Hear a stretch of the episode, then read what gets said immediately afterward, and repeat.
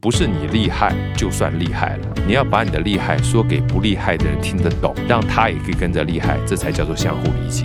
那这个边界呢，基本上帮助自己扩张，也帮助对方扩张，这件事情才会是真正逻辑思考很重要的概念。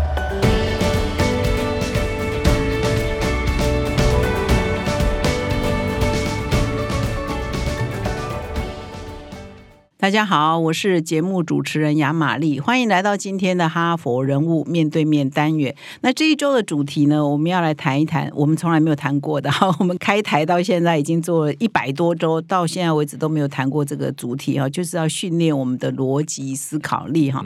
我不知道各位听众有没有经验，就是说有时候跟同事讲话，他到底在讲什么啊？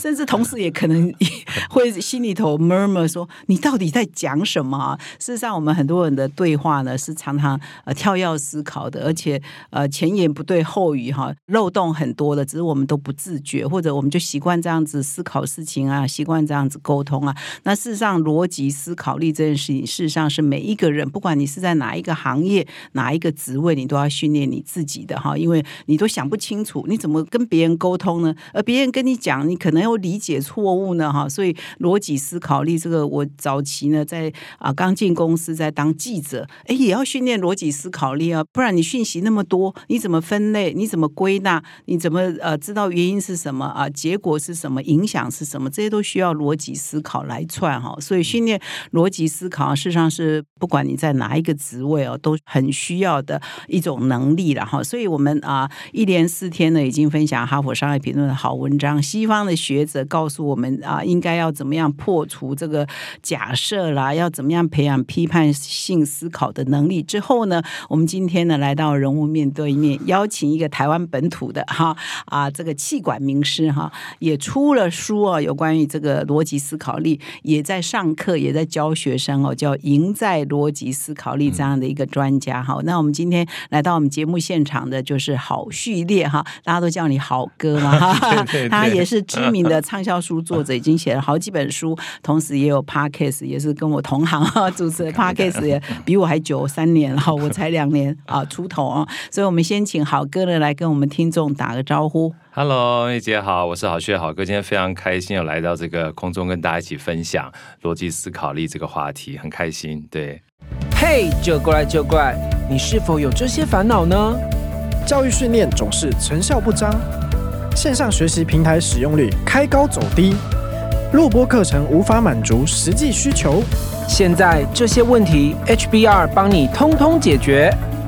哈佛商业评论企业学习方案，我们采用数位与实体的混成式训练，集结百年来全球千位大师的知识精华，打造每天十到十五分钟的零碎式学习，以工作者为中心的企业读书会，大大提升同仁们的学习效率。赶快点击说明栏链接，交给我们。一起让知识落地，成为企业人才的能力与及战力。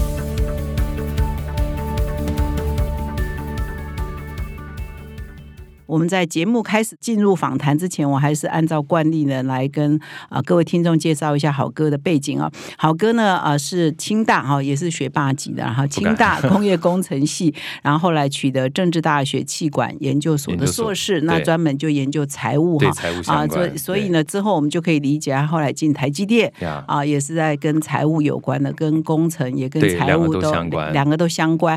后来呢就进入了呃跨国公司啊，就是新加坡。的淡马锡集团哦，就新加坡最大的主权基金下面的一个子公司叫富登金融控股，担任董事总经理。那这一个阶段呢，也派驻大陆很多年啊，扶植了很多大陆的小微的金融机构啊，对，就是经验很丰富。后来呢，呃，就觉得想要回台湾 陪小孩 啊成长哈，所以二零一二年呢，回到台湾，放弃。我看那时候很多媒体也都报道你放弃啊千万年薪回到台湾。那回台湾呢，真的有时候人生就充满了很多意外了哈对，很多无法预期的。后来你也转型啊，斜杠都做的很好，后来当气管的老师、做顾问，然后写书啊、开课啊，现在就变得完全一个新的职场哈。对新的不一样的一个生活模式，对。那所以呢，我们可以跟你谈的主题很多啊，因为啊，这个好哥出的书也包括怎么样做财务思维哈。是是那他强调都是好懂、秒懂、秒就大白话啊。我想气管名师要有这个功力啊，要秒懂哈，一说就懂哈。这种大白话绝对不是学术的啊，或者是你也有一些专案管理的书啊也开。不过我们今天的主题是赢在逻辑思考力哈，呀所以我们先锁定谈逻辑思考力这件事情。那我先请教好哥，第一个问题就是你写财务的书，呃，不意外啊，哈，写专案管理的书不意外，因为你本来在台积电那个时候也是在负责专案管理嘛，哈。那你怎么会去写一本《赢在逻辑思考力》？是你在做呃气管名师的过程当中发现，诶，这个是一个罩门，很多人都有这个问题，是吗？其实像马姐，你刚刚一开始说的哈，我觉得就已经把整个逻辑思考力破题破的蛮好的。就像你以前在当记者的时候，你才发现，哎，有人是跳跃式的思考。那有人在思考的过程当中呢，可能跟我们讲的话哈，基本上东一段西一段的，我们听不太懂。甚至其实最多的时刻呢，就是老板跟属下说的话哈，属下听不懂。因为属下还没有到老板那个维度嘛，嗯，那包含很多老板觉得习以为常的知识啊，可能对或者是尝试，那对属下而言的话，都还是没有接触过的经验，所以这时候听不懂的话，是因为不知道。那至于我们讲说属下跟老板在说的过程当中，他可能会东一段西一段，还没有办法组织完成哈。常常可能他说自己觉得听得懂的话，那漏漏掉的部分呢，觉得老板应该可能知道的。可是问题是这个拼图，你知道对不对？你知道猜测对你猜测，那老板呢没有像你这个脑袋里面有这么一个完整拼图的时候，你东拉一个西拉一个，你说的是你懂的话。而不是对方能够理解的话，所以其实逻辑有个非常重要而简单的概念，就是你要双方能够沟通，双方能够理解。所以包含这个刚才马一姐说，哎呀，以前我们在嗯。跑新闻的时候，这么多的资讯哈，我们要常常梳理，嗯，要归纳，嗯。要分类，嗯。啊，那归纳跟分类呢，某种程度上面绝对不是为了记者本身，而是为了乐听大众。对呀、啊，你为了乐听大众，需要去归纳，需要去分类，需要去整理的话，就是希望对方不管是谁啊，看到你这个新闻的时候，都能在非常短的时间之内能够理解、吸收，最好是能够记住，嗯它才能够传递嘛。嗯所以这本身的话就已经是逻辑了。嗯那回过头来的话，如果是是这样的一个角度，其实各行各业都需要这样的一个技能。嗯，那如果问我的话呢，其实坦白讲，逻辑思考力在我一开始工作的时候，其实不是一个非常专门的学科，在我脑袋里面。可像我我讲说，很多东西只是后来慢慢慢慢一点养分累积起来。像我们在台积电的话，最重要的就是持续改善。那你持续改善的话，你就要发现问题啊。那你要发现问题，你就要问题分析解决能力。所以以前像我们在做专案管理的时候，我那个部门叫工业工程，但是我那个小课室哈叫做流程再造跟流程改善。嗯，所以几乎问题分析跟问题改善的工具啊，就是我们很重要日常的一环。那问题分析跟问题改善的话，它本身就是个逻辑。举个例子好了，你要问对问题，嗯，你才能够回答好问题。那问对问题的话，你知道知道问题到底在什么地方？有的时候问题会问错的话，就是你很努力，但是方向是错的，你们再怎么解决都没有用啊。所以我们以前自己在小部门里有一句话，就是呃，选择比努力来的重要啊。因为如果你选择错误的问题的话，你会非常努力的去解答一个其实对这个根因哈，就 root cause 嗯完全不对的问题。嗯那老板一看到的时候，就是你努力了半天，但老板觉得你在瞎忙、嗯啊，那还 rework 就觉得啊你这个逻辑不对，那事实上不是不对，嗯是你认为你自己对，但你对的不是老板想要的对嗯啊，所以彼此之间呢，如果没有对准的话，会觉得没有逻辑。所以那个时候，我们老板就跟我们讲说。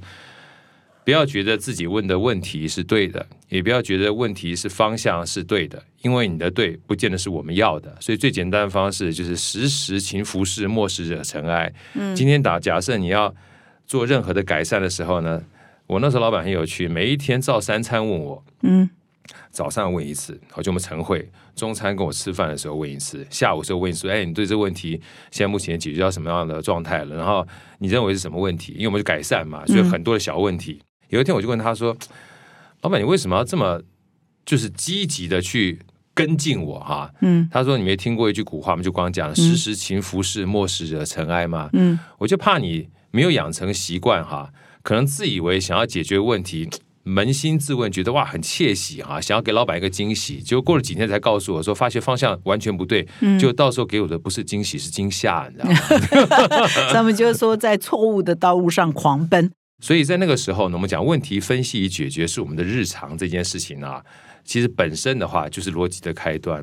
嗯。后来走着走着呢，像我们这个东西都着重在工具上面，然后等到我从半导体业到了这个金融业的时候，金融业的时候，我们那时候大概将近五年的时间，因为我本身我们的 CEO 他就是从麦肯锡出来的，嗯，你说你说那个呃淡马锡的时候淡马锡的淡马锡麦肯锡因为包含我们整个策略定定啊、产品的制定啊、公司分行的选择啦，都是跟麦肯锡一起合作。而麦肯锡每次在报告的时候，我就发觉，嗯，他们这个报告的过程啊，你就发就是很多的这个杂讯哈都不见了，但每次一讲，我就很容易听得懂，而且包含他们在整个报告的过程当中，包含 PPT 的选择啦、数据的分析啦，就觉得这个专业确实是我很想要的。就算在台积电哈也不太一样，尤其过程当中呢，你就发觉他很专业，但说的话常常我都能够就一听就听得懂。跟那几个专业经理聊天，那时候我算是执行副总嘛，我就说。哎，我说你们这个训练是怎么训练？他说就是日常啊。他说我们一本书还不错啊，嗯好好哥师姐，你要不要看一看？嗯他要介绍我说金字塔原理啊，金字塔原理呢哦是他们很重要的一本书，嗯也是一九七六年他们第一个女顾问叫巴巴拉明托写的，然后他就丢两本书给我看，金金字塔原理上下，结果看完之后。很挫败，完全看不懂。好，我所以看不懂，就是发觉第一个他 case 也不能说完全看不懂，就是写的很拗口。嗯好，然后很多东西可能是就他们自己顾问哈要写作的格式跟分享在那边写，我就说哇，这个应该是蛮博大精这是深的一本。麦肯锡的专家写的吗对，？麦麦肯锡专家写的，啊第一个进顾问写的，这巴巴勒明托。啊所以那个时候呢，其实一九七六年顾问能够进去已经算很厉害，她是第一个女顾问，嗯所以我就很认真去把它读完。读完之后，我就跟这个麦肯讲说：“哎呀，我实在是看不太懂，是不是逻辑很差？”他说：“也不能这样讲。”啊，我说因为他讲逻辑的嘛，他说因为很多东西已经就是非常久远了，那帮例子呢，也许你感受不到当时的案例。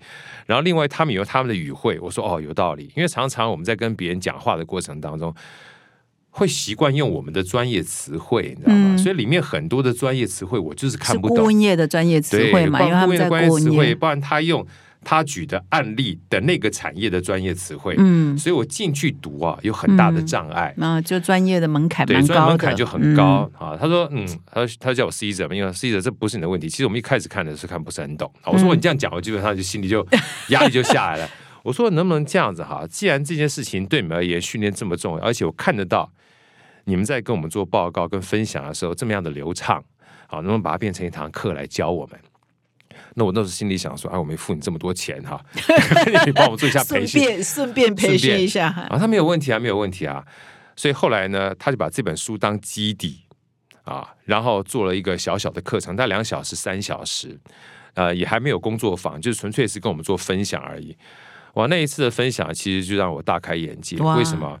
因为很重要的观念，因为他懂我们，嗯所以他把这本书当基底，但是都用我们的语言来跟我们做分享。嗯哼嗯，所以我一下就理解说，哦，原来逻辑没有这么复杂，甚至他有一段话给我很大的一个震撼。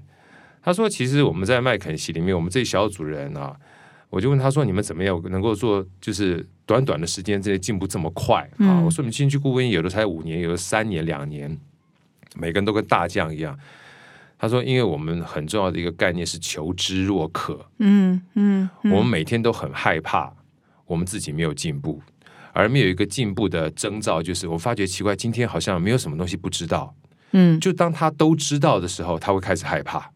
哦，就是要 要有不知道的事情，才代表我有在，我有在进步，就对对了啊。所以这是一个一个很大的 hint，你知道吗？啊，啊你你要有不知道，呃，才表示我在学习对，啊。所以那时候我在我也写在我书里面两句话，他说他们每天都很担心自己不知道自己不知道，因为你自己不知道自己不知道的时候，你就不会觉得自己不知道，他们会很开心自己知道了自己不知道。啊，他说：“因为我们这个顾问业哈，每天的竞争强度非常大，嗯老板呢，每一次说的话，当你不理解的时候，你要觉得开心，因为某种程度上，就是老板已经一直把他的东西一直在灌输给你。如果老板已经放弃你的话，就不跟你讲了。哇，那时候听到我就觉得哇，原来是个东西啊！我说那以后觉得不知道，是不是应该觉得好骄傲？他说对，不知道后面要跟着三个字好骄傲，所以这也是我写在书里面的。因为不知道好骄傲的底层逻辑，他说因为不知道是知道的开始。嗯所以老板如果跟你说话，你不知道，你赶快学啊，因为这东西我不知道啊。嗯当你一旦知道了老板原来告诉你的话是不知道，你开始往上学的时候，你们两个沟通就顺遂了。嗯嗯而沟通顺遂的过程当中，彼此就可以在同一个维度上面去对话，嗯。而这个同一个维度就叫逻辑。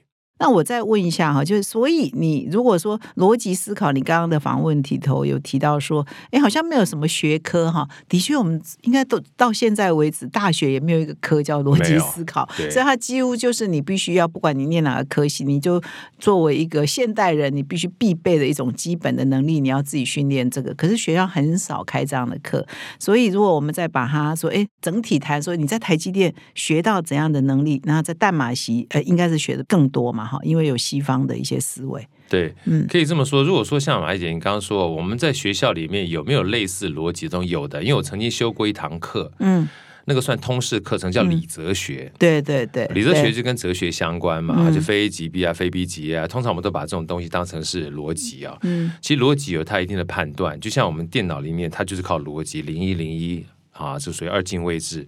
但是，一般在日常生活当中，你不会有一个就是非 A 即 B 跟非 B 即 A 的东西这样子而已。嗯，有一本书的话，借这机会我也想跟大家去分享，那本书叫《解惑》。解惑啊，解惑，他这个这本书呢是舒马赫写的。这本书影响了一个非常重要的大师，这个大师大家可能都知道，叫史蒂芬·科维，就是《与成功有约》的那个作者。那解惑它的副标题就是“你的心智模式决定你的一生嗯嗯”。他在这里面啊特别提到两件事情。他说，我们的这个社会啊，其实某种程度上面的话，都是比较着重于科学，科学就是可以用数据来去做呈现的。但是很多的时候的这逻辑啊，是不能用科学去呈现的，包含情感，嗯包含感性、感知这一块，但它特别，它基本上是特殊的存在。所以逻辑呢，我在写这本书的时候，某种程度上，我们待会儿再回来谈到这个台积电哈，就是呃，影响在什么地方？就是不一定是只有是科学存在的理性思维才叫做逻辑，嗯很多的时候包含感性的存在也是逻辑。嗯就像我现在跟马丽在聊天啊，我在跟你聊天，可能都是理性的思维，对不对？嗯就是是就是，不是就不是。可是你在跟家人聊天、跟老婆聊天的时候，你不能是就是，不是就不是啊。开玩笑，老婆说是全都是是啊，对不对？这是另外一个逻辑啊，对不对？要换换到另外一个模式，对，换到另外一个模式。心智模式，所以我就说，逻辑这件事情，你千万不要把它当成是一个杠精，就是跟别人说争是非的东西，那就糟糕了。逻辑应该是一种生活模式才对。嗯所以《解惑》这本书里面，我看完之后，我就啊，我觉得好有感触。嗯他说，我们常常在这个人事当中啊，你要解答自己疑惑，除了科学可以用所谓的是非对错来去做逻辑的呈现之外，有另外一个很重要的概念，就是对人这件事情。嗯人的情感哈，很多时候是不能用零一对错的，嗯而通常这一个东西我们在学校教的比较少。就回答一下嗯马姐刚刚讲的东西，嗯所以回过头来，我在台积电学的过程里面哈，应该说大部分学的都是跟科学相关的啊，就是零一对错，你该怎么做 SOP，那要去找到根因啊，很多都是以工具导向为主所。以所以那边每天都在忙着解决呃分析问题、解决问题，对啊、这个过程就是一个逻辑很重要的训很重要练啊，因为你不然你找错问题嘛，就很麻烦，烦，对不对？对对对，可就算是这个样子，其实，在台积电也训练我一个非常重要的技能。这个技能是后来我在专案管理那本书里面特别写到的，只是那时候我不自知而已。虽然我选择的工具哈，基本上占了我大概工作的范畴，可能有八九成以上。而且那个时候，因为学专案管理，还包含后来我去跑考这个专案管理师啊 PMP 的证照，然后后来去教专案管理受证这件事情。那这边呢，我就插一下，所以后来我自己觉得专案管理是很有用啊。然后这个受证的话，我也觉得很有价值。可是很多人考到证照回来跟我讲说：“好哥，我学专案管理学完之后，我也不觉得我专案管理做的比较好、哎，嗯对不对？我也不觉得我拿了证照之后好像比较对我有什么能力太大的提升、是哦，哦，那我常常在聊天说，奇怪，怎么会这样子呢？然后在过程里面，我就发现了一个很重要的因素，就是我们太对事这件事情，忘了事以外还有一个东西叫人。人，嗯，人对，啊。尤其后来我在就是上这个专案管理的课，跟赢在逻辑思考力的时候，呃，回头再思考以前我们的逻辑，说，哎，我今天跟你讨论这件事情，什么开会的时候常讲一句话啊，是对事不对人呢、以前都觉得好有道理，你知道吗？我说有道理啊，我是对事不对，所以你我们知道看事就好了，千万不要针对人。可是回头想想不对啊，这不可能，对不对？对啊永远都是人。我说对事不对人，可事情是人做的啊、对？常常我做的一件事情，别人就觉得不爽，而另外一个人做的事情，他就觉得很爽，他不愿意跟我合作，我们做的是同样的事啊，所以我才开始检讨人这件事情啊。然后，包含后来在这个去做银行业的时候，你等于从制造业哈变到一个服务业，嗯，那服务业里面全是人，嗯。嗯。包含你要去拜访当地的政府，要成立分支机构，面对的是人；包含自己内部呢，你要来自四面八方各个不同的英雄好汉聚在一块儿哈，要为同一个目标迈进的时候，跟工厂不一样啊。我说台积电以前基本上大工厂，大家某种程度上这个企业文化都还一致的。那我们到大陆去的时候，是一下子来自四面八方的绿营好汉、英雄好汉全部聚在一起，那文化是天差地远的。嗯你要同时把这些人变成在一个公司里面还有共同目标就不容易。嗯啊，第三个，除了政府，除了自己内部的人要做融合之外，我们面对的这些中小企业来自四面八方，有的是稍微大一点的中小企业，有的是小微企业，是个体金融业，他们对于资金的需求哈，跟 c u s 跟态度也都不一样。那常常面对他们讲的话哈。哇！你跟他讲专业，会被他骂，你知道吗？我就记得我写第一本书的时候，那时候碰到一个 CEO，他的营收呢，我们说中小企业，我说你这也不太小吧？他说我们在这个大陆算小的，一年营收两亿人民币，不小啊，对不对？然后我就说，哎，有机会的话，我们建构一下这个网银行往来关系啊。我说有机会看看三表啊。他说你你我只要一听到三表哈，我就觉得这就是你们这高大上人讲的话。他没有讲天龙国，他就是你们之前讲的话。我从来不看三表，CEO 不看三表，嗯，三我三表都是我们财务财务主管在看的。指财务报表什对，么？财务就是啊损益表、表、现益表、资资产负债表嘛。OK，我说那那那大哥那你看什么对，他说我看三本儿，存折本存折本、记账本、记事本。他说我我爸基本上交给我的时候，我算是这个是是创二代，你知道吗？呃，我那时候也不懂财务啊。我爸就跟我讲说，反正你你你不要相信那些什么财务报表。他是我爸跟我讲的。三表他说三表不是说不好，只是我看不懂的情况之下，我要花很多时间去理解。我只要看我的这个存折本就好了。我存折本的话一定最准。对对你们这个现金流量表后来有理解的话，你还有人计算，还会有错误，银行不会错，所以我每天看我的存折本。如果今天没有收付是延迟的话，我的存折本哈又是现金流量表又是损益表，有道理呀、然后说账本。我不用管那么多细小的账，我只要抓大客户跟我抓大欠的这个供应商就好了，我知道我资金往来如何就行了。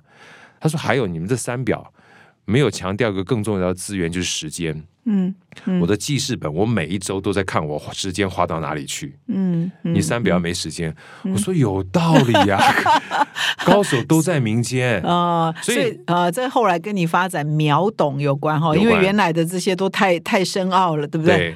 所以你会理解说，哦，原来真正的核心从来不是在乎工具本身，嗯而是在乎你要的是什么。而这个逻辑，你一旦理解之后，你就不会执着在所谓的专业跟所谓的专有名词上面。嗯所以这个还是回到沟通。嗯，就是你会比较站在你想要陈述的东西，让对方理解，然后你也可以试着去理解对方想要表达什么。只要双方都能够理解的话，其实逻辑就够了。嗯，好、这也就是为什么后来包含这个，我从台积电啊比较一板一眼的着重所谓科学方法的问题分析解决逻辑，后来到了这个金融业淡马锡金融业的时候，会把更多的逻辑放在人这件事情上面。也就是后来这个我在开这堂课的时候，我把两个都合在一起。我说理性思维固然重要，好，但是感性思维呢，再加进来的话，我们除了对事，更对人。那某种程度上面，呃，这是我书的第三个标题了，赢在逻辑思考的是第一个。嗯那第二个呢，基本上玩一场扩张边界的游戏。嗯那第三个呢，小小的标题，我说逻辑思考对我而言，基本上就是一个相互理解的过程。啊嗯，这个才是后来从对事更对人，嗯我整个会教这堂课跟分享这堂课主要的一个思维。嗯，所以你你当初也是呃回到台湾之后开始在思考，你过去的在大马锡也好，在台积电也好的学习，怎么样来教给一般的上班族理解哈？所以所以这本书的书名啊，我先问一下，就是你的叫玩一场扩张边界的游戏啊，扩张边界这这个要不要跟读者来啊跟听众来说明一下？因为这个比较一般不常用的啊，解对叫扩张边界的对，游因这个呢，其实也可以说是从金字塔原理里面出来的。还有另外一个呢，可能大家也会常常听到这个跟这个知识无关，就所谓的跳出舒适圈这件事情。嗯啊，我们常常讲说，哎，你今天不要坐个地方坐久之后哈，会有同温层，对不对？那同温层的话，你就要跳出舒适圈。然后我就记得我一开始，因为因为开始思考，一开始我们老板说听到一句话哈，我记得从台积电那时候做专案管理的时候，他说你不要就尽信书不如无书。嗯当别人告诉你的时候，你可以思考一下这句话它代表的含义是什么啊，然后你也不要去这个 debate 啊，不要去争论，你可以持续不断的问啊。然后我一直把这个跳出舒适圈当成是我人生进步的一个圭臬啊，就是你不要在同一层待很久，你才会从不知道到知道嘛。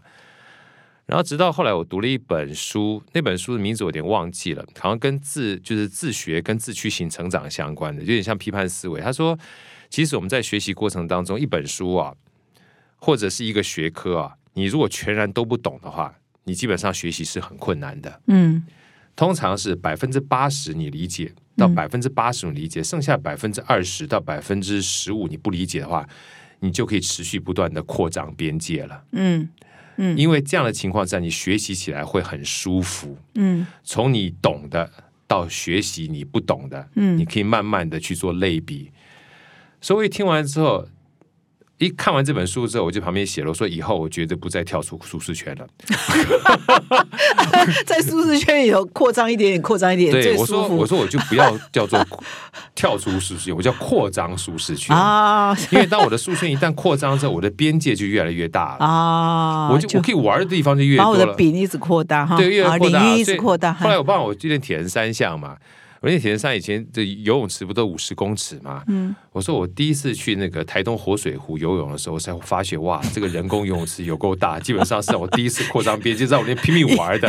因为通常只有五十公尺，它的一公里你知道吗？哦它的一公里，我说这是我扩张边界最大的一次游泳池，所以我才跟大家分享说。不能一次那么大了哈，对顶多七十五之类的，然后慢慢到一百。我说你慢慢慢慢扩张嘛，啊，啊，那在这种情况之下的话，你慢慢慢慢扩张的话，就可以从自己的知道扩张到别人的知道，也可以从自己的不知道扩张到别人的不知道，慢慢慢慢你就互相理解啦。那其实不管是知识也好，能力也好。人脉也好，其实都是一个慢慢慢慢扩张的过程。我们从来没有东跳西跳的，你知道，东跳西跳会恐惧。嗯那如果我可以持续不断的从一个小圈圈再扩张到中圈圈到大圈圈的话，我就可以持续不断的扩张，但不会不舒服嗯嗯。啊。那那为什么这个扩张边界的游戏要用在逻辑思考力这里？因为我就对我自己而言嘛，嗯我说很多的时候啊，就像我刚刚学习念书这件事情而言，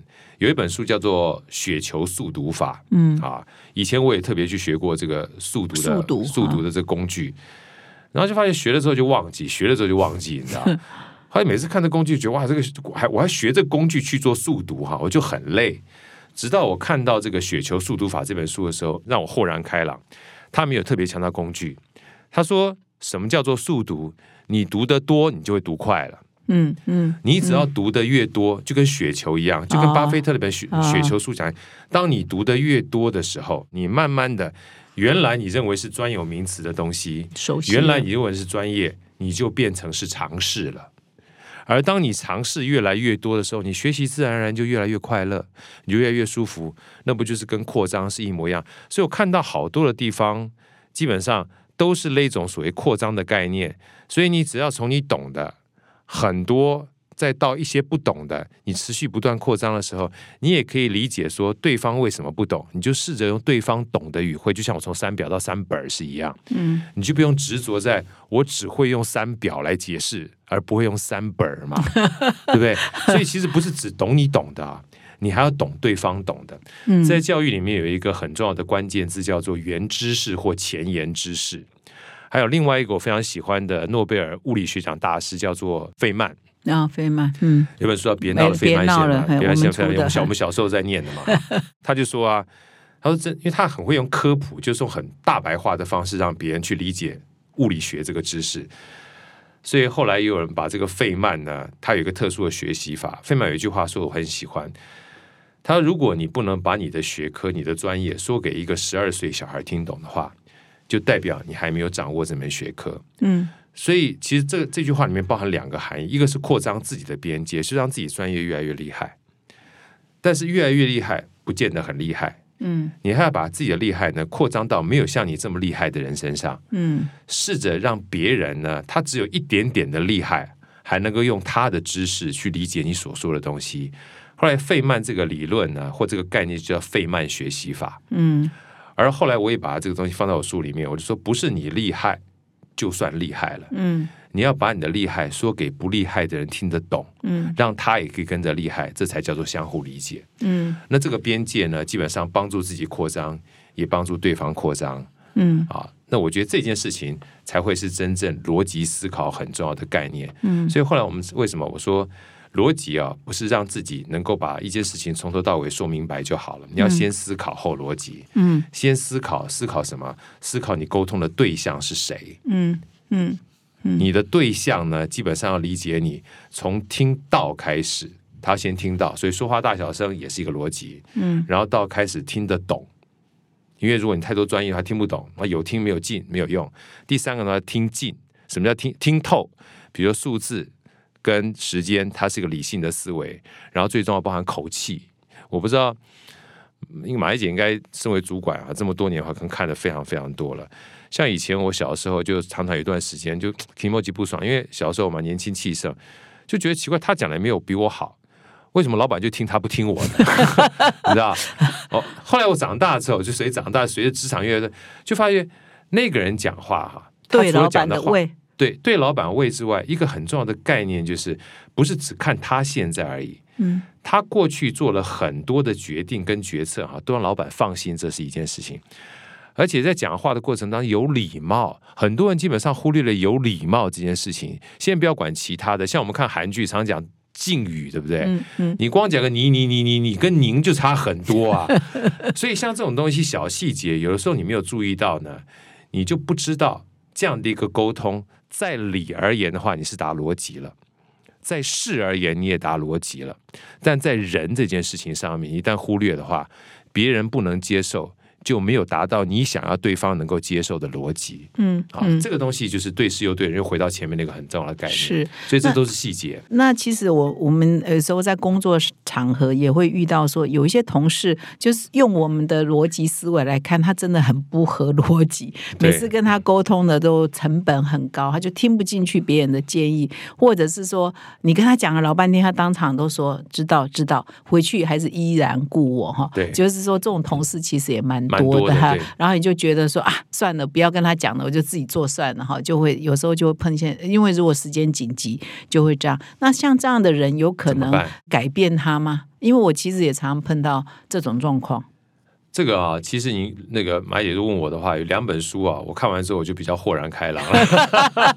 所以每次我一看到，所以这这也是为什好哥么，看好多书啊，因为因为常常会找不到答案。嗯我所以找不到答案，就是有时候你问别人的话，别人给的答案，你觉得好像也没有办法解决自己的困扰。嗯那我我也这这是为什么这几年来，我常常会鼓励大家去听书或看书，尤其现在目前这个嗯 o c 网就是 podcast 也好了，YouTube 也好了哈，就是很多的资讯，包括听我们 podcast 也是一样嘛。听着听着，可能会帮我们一些脑袋里面打的结就解惑，你知道？嗯有有一本书叫《奈飞文化手册》，是 Netflix 的 CHO 写的。啊那另外一本是零规则，零规则啊是这个奈飞的 Netflix CEO 写的。他说，他们两个公司呢都非常着重于找人这件事情，嗯找人，嗯就是 hire 人。他们 hire 人时间非常长，嗯，就是过五关斩六将非常长，不是只有选人选的很严谨，就对，要符合他对各种条件我待会儿。再讲一下我自己怎么去运用这本书的。嗯我我去看这本书的时候，想说，哎，为什么要选人选人选很严谨？他说，因为他不是讲请神容易送神难，但是我们中国人常有这句话嘛，对不对？请神容易送神难啊，基本上对不对？然后教育成本很高，嗯对不对？他说，你为什么要教育他呢？他说，所有公司找人这件事情，你找的，你既然是从外面找进来，理论上的话，你应该花很多时间去确认他是不是匹配的。如果当不匹配的时候，你要去教他，你就想想看，你自己到一个不匹配的环境里面，你自己是不是也很辛苦？况且人这件事情，从来不是说他在另外一个环境很厉害，到我们这个环境就一定很厉害。嗯因为整个团队里面哈，任何一个人进来工作有三个东西，第一个叫意愿，他如果不想进来工作的话，你让他进来啊，就强在的瓜不甜会很糟糕。嗯。第二个叫能力，嗯。意愿跟能力都可以透过面试能够知道，但是第三个东西叫默契。默契，啊哈哈，默契的话是一群人在工作的，你没有办法靠面试才知道。所以很多的时候呢，他们在前面的这个沟通过程当中，会花很多的时间，甚至甚至他们都不叫做试用，就是还没把你签合约的时候，我就让你来工作一段时间。然后你还没有签合约之前呢，我会试着去把所有未来你可能工作的人哈，每一个人都跟你聊过一轮，大家是集体决策，觉得这个人 OK 不 OK，用各种不同的问题去理解你各种不同事情判断的角度跟观点，因为每一个人都有盲点，而盲点呢，基本上就不是一个我们整体工作的逻辑。我一听完说有道理呀、啊，所以当你碰到不匹配的人，而你要花很多的时间再去教育他的时候，某种程度上面就跟我们工作上面叫 rework 是一样的，嗯因为你自己做完就算了。嗯嗯，我不止做了之后，我还要教他，所以每次我上课我就讲这一段哈，我说大家有没有在职场上面碰到一件事情，两句话就不怕老虎一样的敌人，就怕 猪一样的队友我友，我我一讲，大家怕猪一样队友。我说其实猪一样队友不可怕，就怕猪一样队友特别认真，因为他如果不做事的话，就当没这个人就算了。但他做事完毕，他明明想要给你惊喜，但给你惊惊吓吓，你就要再重做。嗯那一旦重做，就耗掉了在企业里面最重要的资源，不是钱呢，是时间。时间，嗯啊是时间嗯那如果你还要再教他，那你教他的时间又可以做其他事情了。嗯，所以为什么这两本书那时候给我很大的一个感触啊？你有曾经碰到过那种讲不通的同事，多了啊，然后后来你你就调试过来了，对啊，是自己的问题，或者是选人的问题，而不是他的问题。对啊，有的时候你真的思考都是我自己的问题啊。为什么？因为像以前别，包含别人常讲说，哎，好哥现在看起来你这个好像还有 E E Q 很好哈、我说我现在的 EQ 当然好闲呐、我说你不要看我现在啊，以前的话我 EQ 超不好啊。我说你不能拿现在跟我以前比。我说你不要怪老板的 EQ 不好，因为当老板基本上工作压力很大，而且每一天工作十二个小时，甚至我以前老板忙得跟鬼一样，工作十六个小时，又要管内要管外。你如果还没有把事情做好的话，他怎么有办法有耐性去听你讲很多的事情呢？因为他这个非常珍贵、稀缺的时间这个资源已经很少了，而时间里面也有另外一个更重要的稀缺资源，叫注意力。时间它不是一模一样的，早上的一小时跟晚上一小时是不一样的，因为早上一小时神清气爽，脑袋清明，对不对？很有耐心，很有耐心，我可以跟你聊聊天，对不对？啊啊等到晚上我已经累得跟鬼的一样情况之下，你还叫我逻辑对你啊？我能够看你，基本上已经算是不错了，还要笑脸对你，那更不容易了。当你说的话又不能说到重点的话，我我整整个 emoji 就给阿 K 啊，对不对？嗯我说，嗯所以在这种情况之下，逻辑呢，你要理解对方是一个很重要的基本概念。所以为什么说先思考后逻辑？包括这书里面讲说，除了扩张边界，第二个是以终为始。嗯以终为始就是想想看你要的是什么，嗯再去采取你要的是什么比较恰当的方法跟逻辑，这个才是我们学习逻辑很重要的一个概念。嗯，你好像书里头一共有三个重点嘛，哈，就扩张边界，以终为为始，行动为王。行动为王，这个你要不要就再把它说明一下？好啊，像我刚刚讲的，就是第一个扩张边界的话，就持续不断的学习啊，因为你不学习的话，其实你不知道这个世界上有很多我们基本上不知道的东西啊。就像我们刚刚马丽姐在问我说：“哎呀，这个有没有碰到员工是这个不匹配的啊，碰到就是很难搞的有啊。嗯，我自己以前也很难搞啊，你对不对？我也是难搞啊，我也被我归类我我被哦被难搞啊，难。对啊，你所以客气了真的，以前我就是很喜欢冲嘛，嗯很喜欢冲的话，可能冲冲有两件事情，第一个就很想让别人看见，然后很想把自己的绩效做好，突做好。嗯那可是，在这种情况之下，你就很容易不在乎自己的遣词用字跟情绪，嗯就容易得罪人，嗯对？嗯甚至很喜欢去出风头，秀自己 muscle 很厉害。嗯那可是你秀自己 muscle 很厉害，你要做专案管理，需要别人帮助，人家不想鸟你啊，然后回来跟老板抱怨。我老板说：“你有没有思考过是你自己的问题？”我常常被问这个问题哦，是哦，对啊哦啊，也因为这样关系，常常被问哈。嗯你虽然不接受，但问久了，你也常常思考自己是不是有问题，你知道？嗯所以当年纪越来越大的时候，你算有反省力，很多人都会反省别人，对。啊，所以后来有两句话，我说要求别人是痛苦的根源，要求自己是幸福的开端嘛。OK，因为这样的关系呢，你就发现哦，原来像这种东西，你自己不理解就算了，但你理解之后，你在看书的时候，哎，原来这都是我的问题。而原来这个我的问题呢，不是我老板跟我讲而已，连书上都是这样讲，你就开始，呃，与其讲反省，倒不如说，嗯，我有进步的机会了。嗯然后你开始进步之后，变得不一样之后，这个扩张边界哈，就让你思考一件事情：那扩张边界到哪里去呢？对不对？你总要有一个目的嘛。那这个目的后来直到我读到一本书，那个目的对我而言，它是一种目的，是那个哈佛商学院哈，因为跟我们哈佛有关，你知道吗？我所以看我这个来哈佛，我就特别开心。哈佛做了一个研究，他做了。就是研究是人探讨人最终的生活的意义跟目的是什么？这个研究做了七十五年，嗯，追踪了五百多位这个这个算他们的这个实验者，对，然后最后剩下三百多位，嗯然后结果几乎这三百多位，大部分人都说，人到最后离世的时候只在乎一个终点，就是那个以终为始那个终点，英文叫 relationship，嗯，就是关系嗯然后后来我自己有针对这个写一篇文章，我说好像有点道理。我们讲说人之将死，其言也善嘛。啊，这个善这个字呢，其实我认真把它解释，它三个关系：一个自己跟自己的关系，自己要跟自己和解；还有一个自己跟他人的关系；第三个自己跟环境的关系。后来我想说，对啊，如果我自己不存在的话，我哪在乎这些关系啊？所以所有关系都从自己开始的。嗯所以，如果我们很在乎这些关系的话，那你就要看看，当你在做任何反应的时候，会不会让这些关系走向好的地方，还是走向坏的地方？这叫做重点嗯啊！所以后来，直到我看到这个巴菲特写的一本书，就是《雪球》嘛，嗯他有两句话，我最近也特别跟很多人分享。他说：“如果你没有处理残局的能力，哈，就不要随意放纵自己的情绪。”所以每次我想说，哎呀，以前都一不小心和一个老老婆闹别扭，那想想看，每次闹完别扭的时候，睡的都是自己。所以当你一情绪要起来的时候，就点点，先学着闭嘴啊！闭嘴干嘛呢？闭嘴让那个残局不会发生。嗯啊，那你就可以把自己情绪压下来，所以这叫以终为始。嗯那回过头来说，什么叫行动为行动为王呢？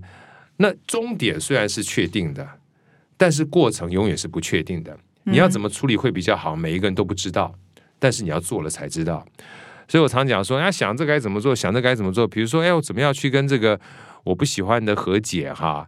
然后怎么样跟爸妈这已经闹了半天都不讲话了？怎么跟老婆基本上不讲话了哈？怎么样才能够让我们关系能够和缓一点？我说你不要想那么多，做就对了。如果你看到别人讲说道歉，那我道歉怎么道歉比较好？哦，我是要买花吗？还是这个要要他去这个餐厅吗？我说你不要想那么多，你想怎么道歉，把对不起先说出来就对了。这叫行动为王，想都是问题，做都是答案嗯，啊，是吧？你想了半天都没有用啊！是你只要开始倒杯水放在那个地方，跟他说：“嗯，刚才是我的口气不好，也许没有鲜花，不是素果啊，也许没有鲜花，也许没有牛排，但是你态度到了。嗯如果他还是不接受，试着这样其他的方式嘛。做一次不行，做两次，做两次不行，做三次嘛。包含跟老板，包含你去跟别人沟通的时候，也是一样啊。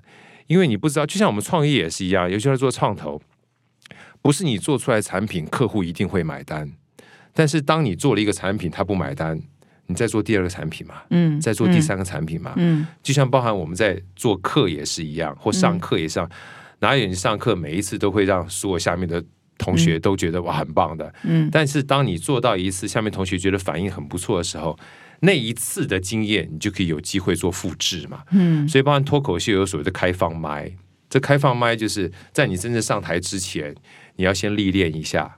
好，在下面看看大家反应如何，这也都是行动为王很重要的概念。嗯因为只有当你行动了之后，你才知道这样做的一个方式有没有办法真正朝向你目标去走。嗯因为我们所有的逻辑都是希望能够达到我们想要的事情，从来没有逻辑说，哎，我今天做任何事情就是我要做我不想要的。嗯嗯所以先想想清楚想要的，这叫做以终为始。而在做的过程当中呢，想都是问题，做都是答案。你只有做着做着过程当中，才会持续不断的修正。然后，当你修正的过程当中方向不对了，你会持续不断的学习，又会扩张边界。嗯，它这三件事情就会形成一个良的良性的循环，就会越来越好。所以基本上你是把那个逻辑思考力扩充了哈。一般我们只讲到思维而已，你怎么样思维，你怎么样不陷入盲点哈。所以你这个逻辑思考力哈，也跟沟通很相关哈。你把它扩充到跟沟通有相关。对你在这一本书里头有提到四个呃架构了，第一个是思维，第二个是大脑原理，第三个是心法，第四个是应用哈。这个是有顺序的嘛？对就是先要了解你的这个思维方式。对，嗯，你要不要说明一下？这个思维很重要。说思维对了哈，任何的工具如虎添翼，思维如果偏的话。给你再多工具也形同虚设，就是你这个厌食症的人，跟他讲再多也没有用，他就不想吃、嗯啊。嗯所以这是一个思维很重要的概念。接下来我们讲大脑运作原理，大脑运作原理其实我就借重于金字塔里面讲的，你要先知道我们所有逻辑思维都跟大脑相关的，所以包含因果关系里面三个因果关系啊、归类分组啊和关联性思考，你知道你大脑是怎么去学习的，你在学习过程当中，你就可以把大脑当成是你的好伙伴。其实有另外一本书我也非常喜欢，就是丹尼尔卡尼曼写的《快思慢想》，他这整本书里面后来有写一个结语，就是说这本书才告诉我哈。我们这个大脑是能不用脑就不用脑的，啊，你读了他厚厚一本啊，那个也是我们集团出的，对啊厚厚一本的结论是说，可以，我们的大脑就是可不用就尽量不要自己用，这样。你对你不能怪自己的大脑，因为大脑的设定呢，它的这个 快系统跟慢系统啊、它基本上在一起，因为快系统基本上比较不耗能，慢系统极度耗能，啊，所以在这种情况之下，我们常在做决策呢，会用我们的本质，什么叫本质呢？潜意识也好，快系统就做戏就直接做出来了。所以你懂得越多呢，其实有的时候会成为障碍。能力陷阱讲的就是这件事情，你会觉得别人跟你懂的应该都是一样，但不是这样，不是这样，不是这样。啊，对不对？所以说，如果你理解大脑的运作的时候，当别人告诉你的话，你听不懂的时候，有两种情况：一种是别人的思维高于你，一种是别人思维低于你。那我们这个时候停一下，等一下，问一下，让我们两个先对焦，就是个最简单的大脑的运作啊，你就不会用快系统呢直接反应，这个反应叫情绪，嗯就情绪反应。那情绪反应呢？如果你又没有办法收拾残局的话，啊，那 那这个 后来就会很辛苦了。OK，是吧？啊，这就是大脑运作原理。那大脑运作原理完毕之后，我接下来呢，大脑的运作完毕之后，我就把这个金字塔的十六字诀跟大家做分享了。这是一个方向，就是结论先行，由上统下，归类分组，逻辑递进。然后这四个东西呢，大家在看的过程就知道，哦，原来金字塔原理它的这个理论呢，都是源自于所谓的因果关系、归类分组跟逻辑递进。你就觉得哦，我就可以连在一块儿，我学这个理论就不会觉得很复杂了。啊，就像三本呢，它的概念跟三表是一样的，你就觉得嗯，没有什么太大差别了。嗯那最后我就介绍两个主要的工具啊，这个也是这个麦肯锡很重要的工具。我其实介绍这两个工具最主要目的不是叫大家拿来用，我是要告诉大家说，其实你学完前面之后，这工具哈、你基本上已经会了。一个叫 SCQA。SCQA 其实四个英文字母，一个叫 S situation、啊，就是当你一般的平就是天下稳定的状况，这是万里无云嘛。那 C 呢，就是碰到了冲突叫 complication，嗯嗯它的英文呢不是叫冲突，叫做复杂。我当初还特别问一下麦肯锡，麦肯锡说这个复杂是有原因的，因为你不要以为你碰到一个问题的时候，它是一个直线性的思维，它可能有各种不同的观点跟角度。嗯那通常呢，SC 啊，我们一碰到之后，直觉式的快思考就会直接给答案了，A answer 就出来了。他说这整个 SCQA 真正关键在 Q 这个地方，停一下，等一下，问一下 question，多问一问。啊多问一问。所以我说这这整本书里面说慢下结论，多提问。嗯问一问之后，你才有更多的角度跟观点。嗯嗯啊，嗯你才知道别人的逻辑跟你逻辑是不是站在同一个位阶上面。那第二个 MEC 呢，它叫做某种程度上面的话，它叫做相互独立、完全穷尽，这四个英文字母哈。我那那时候我光听到四个英文字母，后来我就听到很多人在聊这件事情的时候，我说奇怪，英文字母已经听不懂了，中文还是听不懂。我就我就问这个麦肯锡，我说你们举个比较简单的例子，什么叫做相互独立、完全穷尽？他说：“其实我们在这一辈子里面，常常很多在找答案的过程当中啊，都是带着答案找答案。什么叫带着其答案找？实已经预设立场，预设立场已经有预设立呃场。他我他说我是能不能多举点例子？后来我跟别人举例子最简单的哈，因为在座除了马丽姐之外，旁边这两位美女还可以当参考哈。我一讲完之后，你就会很有感觉。什么叫带着答案找答案呢？我说每一次我自我介绍一讲完我的这个星座之后哈，别人说：哎呀。”好哥，你这个人是不是很龟毛？大家猜看我什么星座？你看是不是？是不是？我才刚自我介绍啊，然后我再介绍我血型之后，他说：“好哥，你这个人会不会有点人格分裂的倾向？A B 型 A B 啊，我说你看吧，这叫做带着答案找答案。我才介绍完我的星座跟我的血型，你们还不认识我，我就已经是一个超人，难搞，我就是一个人格分裂跟龟毛的人了。超难搞对，超难搞，对不对？嗯。然后过一段时间，别人就说：“哎，好哥，你不像处女座跟 A B 型的。”我说：“对，你说这句话太对了，我不像 A B 型跟处女座，因为我是 A B 型处女座的。为什么会觉得像呢？在你心目当中有一个 A B 型跟处女座这样的框架，而这个框架当你觉得不对的时候，你会另外再寻找框架。所以说什么叫做相互独立、完全穷尽？就我们通常都是带着答案找答案。就像你今天如果从家门出来的时候，你钥匙不见了，而你自己认为钥匙应该掉在家里面的时候，你只有两种可能：第一个回去之后拼命找，找到了就算了，对不对？第二个如果找不到的话，也有两种可能，一种是你钥匙根本不在家里面，就另外一个框架，可能在房这个叫车上啊，或者办公室。另外的话就是你家啊，你以为有四个房间，但是不是。有另外一个密室，你不知道，就像那个 上流的呃寄生上流一样，就是流对不对？所以这种情况的话，你怎么办呢？你就持续不断扩张你的框架，扩张你的认知，这叫做扩张边界，找解答。所以每一次当我讲完 MEC，我说大家知道了吗？怎么样能够扩张边界最简单吗？持续不断的读书，嗯因为每一本书呢，它都是一个框架。每一个人呢，也都是一个框架。你试着去多理解人，多理解书，你就可以让自己的视野和更加的开阔。嗯 SCQA 叫做慢下结论，多提问；MEC 叫扩张边界，找解它。它最后两个字，一个是问，一个是答。嗯嗯常常多问，常常多答。嗯，某种程度上面，我们逻辑呢就会越来越好，越来越宽广。所以你是十几年前到麦肯到这个这个淡马淡马锡锡服务接触到这一本书，所以你后来几几乎把这本书。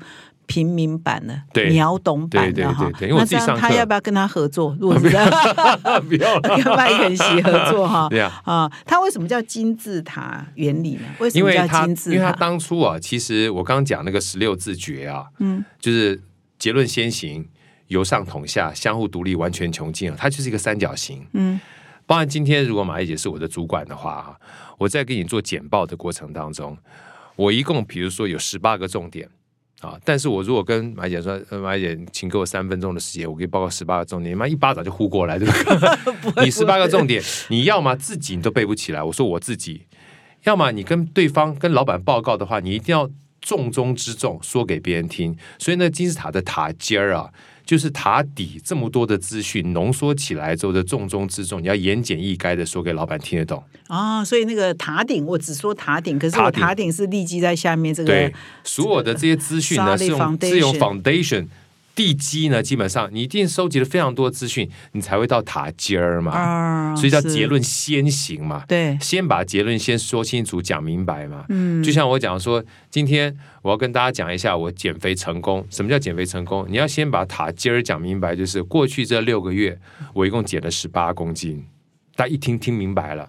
啊，然后接下来呢，我再往下去陈述我是怎么样把这个结论哈，六个月减了十八公斤，每个月减三公斤，怎么做到的？嗯我一共分四大块啊，管住嘴，迈开腿，多睡觉，多喝水，对不对？我怎么对不 对？这就变四就变分分类啦，从上往下嘛。那管住嘴，迈开腿，多睡觉，多喝水，我怎么管住我的嘴的？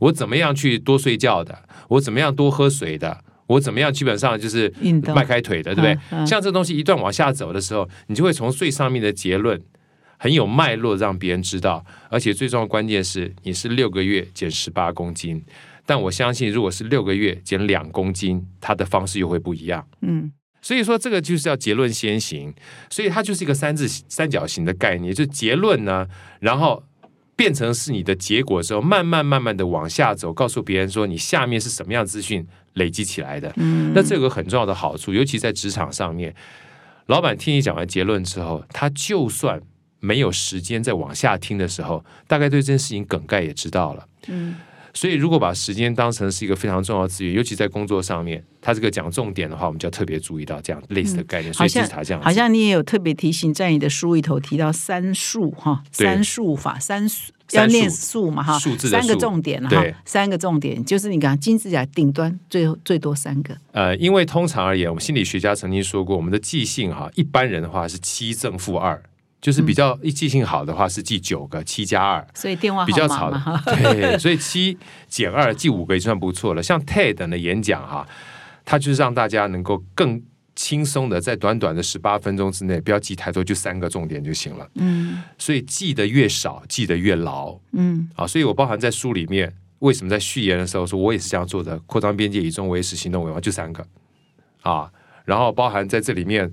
我举的非常多例子，有三个、三个、三个，因为三个你记得住，你记得住的话，才会变成你的逻辑。嗯，很多的时候，包含我们看韩剧也好，因为韩剧看完你都记不住，对不对？更不要说书了。嗯所以我说，记得越少，记得越牢。就算三个变两个变一个都没有关系。所以别人问我说：“好哥，这快思慢想你有没有看过？”我说看过。重点是什么？就一句话：大脑能不用脑就不用脑。我只要记住这一句话就好，其他就是故事去把它串联起来对，就行了。那这本书就可以为我所用。嗯，所以这也是呃我自己告诉我自己，我说逻辑呢没有真正的绝对的逻辑，变成自己的东西，然后可以跟别人沟通的话，这才是一个好的逻辑。我们今天呢跟好哥聊得很愉快啊，那好像还可以一直聊下去，不过时间的限制好像也聊了一个一个小时左右，所以最后呢，呃，好哥针对我们今天所谈的这个赢在逻辑思考力，有没有什么呃结语可以给我们听众可以回去练习什么？除了多读书、多扩张边界，刚刚有讲的，还有没有什么 miss 掉什么 point？你可以补充。好，其实每一次像这样的主题，别人问我说：“好哥，呃，你有没有什么特别想跟他分享？”我都很诚信的跟大家讲，说很多东西知道了没有去做哈，就是知道没做到，跟不知道是一样的道理。就不如不知。对，不如不知，因为没什么太大的差 别嘛。对对对，所以我就用两句话，这也是我写在我书里面提醒我自己的两句话啊，就是很多东西就是做了，你可以讲一辈子；你不做，想一辈子。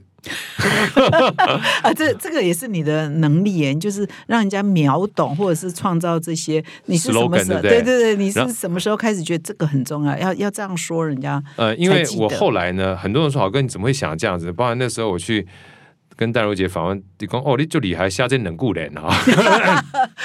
我说不是写这两句的，我说因为我自己怕记不住，嗯所以常常我看到别人很很长的话，我会试着把里面这些我觉得可以拿掉的话都拿掉，然后拿掉都拿掉之后，我说有正就有反。就是有一个正，有一个反的话，就可以提醒自己不要往反的方向走，往正的方向去走。那这样的话，对我而言就记得住。那对我而言记得住的话，我就有机会跟别人做分享。要不然我很怕到说，哎。而且有两句话很重要，那两句话，嗯，嗯这这很重要，但是我想不起来，下次有机会跟你讲，那那就就没了，你知道，就很可惜哈。所以这两句话，我也想跟大家分享。很多东西呢，就是想都是问题，做都是答案嘛。你做了可以讲一辈子，不做想一辈子，想一辈子啊，只要有机会做，就有一点点的进步。有机会做，就跟昨天不一样。是啊希望大家都越过越好，越过越幸福，越过越快乐。好，谢谢呢，谢谢好哥。最后呢，给我们听众这样的结语哈，所以嗯各位听完这一集之后，不要光想哈 不要说哦，我讲的很有道理，笑一笑，然后就没了。所以要去实验哈。所以呢，我们回到我们一开始说，我们啊、呃这一周的主题叫呃如何训练自己的逻辑思维哈。说我们常常觉得别人不好沟通，嗯啊，别人为什么都不听我的话啊？别人怎么都听不懂我的话？事实上反求诸己啊，可能是我们问题出在我们自己，我们听不懂别人的话，也是是我们一直很坚持我们的想法，可是就跟别人的想法就呃不对等了哈，嗯就是说那个层次是不一样，所以我们先改变自己比较容易啊，改变别人真的蛮难的，互蛮难的。夫妻关系也是这样 啊，这个好哥深有体会哈，所以我希望我们啊这一集的节目呢，对各位听众有帮助，然后好哥也介绍好多好多书，其实蛮多的都是我们集团出的对。，不是故意的，因为正好看。对，因为因为很我们出很多好书，嗯那好哥都在看书，所以就会不经意的举的书，呃，一半以上都是我们集团出的哈，所以谢谢好哥爱阅读哈，这个嗯年代很重要，要强调持续的阅读。那再一次谢谢好哥来到我们的节目现场，也谢谢各位听众的收听，我们下礼拜再相会，谢谢，谢谢，拜拜。拜拜。